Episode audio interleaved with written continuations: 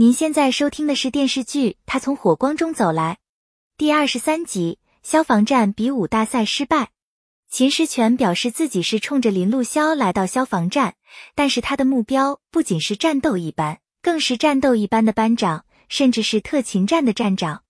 现在既然楼明也提出了竞争机制，他们就要把握好机会，这样才能更好的证明自己。齐活同意秦时全的话，他不想靠自己爸爸。他选择消防员，只是因为他从小热爱这个职业。雷大刚看到方向前还因为昨日的事情纠结，认为他昨日行事太过冲动，劝说他别太纠结。方向前问雷大刚借钱，雷大刚询问得知方向前家装修将楼下房子淹了，所以他要赔钱帮楼下邻居装修。雷大刚手里没钱，只能答应回家找媳妇商量此事。楼明也找孟国红商量处理方向前的事情。孟国红表示，他与齐活的父子关系只有杨振刚知道。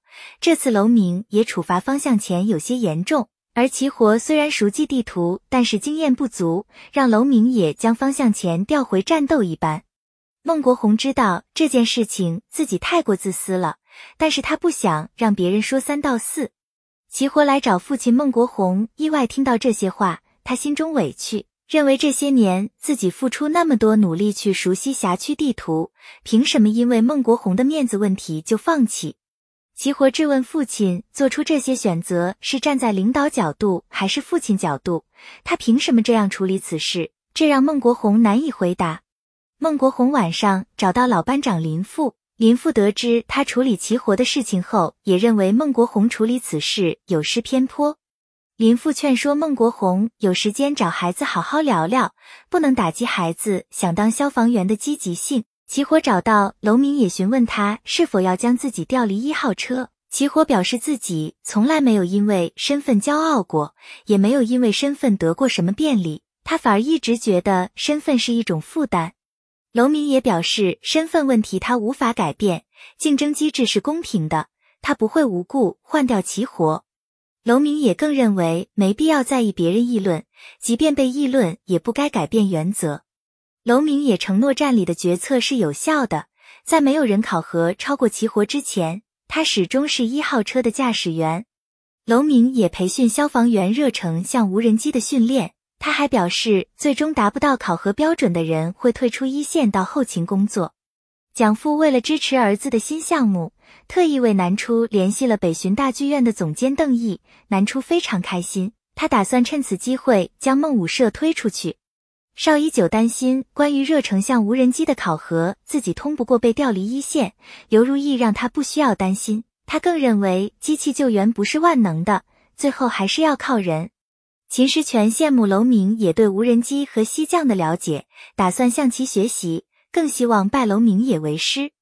邵一九看到秦时全背地里拜楼明也为师，心中非常不满。南初虽然无法登大剧院舞台表演，但是他始终鼓励孟武社舞蹈演员积极训练。虽然遗憾不能演出，但是南初也能从旁看出孟武社的不足。他看出孟武社缺少的不是技术，而是情感。林路潇知道南初对跳舞的坚持，提议南初可以将孟武社的舞蹈题材选为坚持。这样可以将他们心中的真实情感表达出来。南初对此非常认同。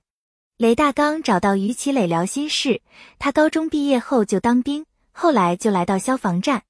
他没有文化，但是现在对于楼明野设置的模拟训练和无人机等，他实在没能力学习。于其磊安抚雷大刚不要过于焦虑，学习的事情可以慢慢来。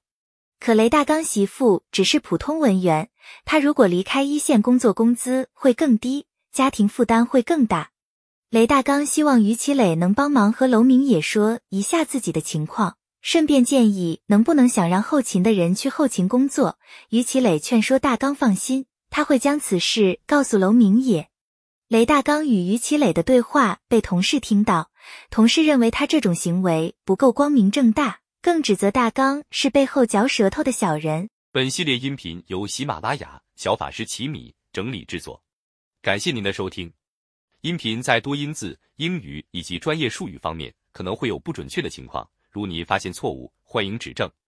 更多电视剧、电影详解音频，敬请订阅关注。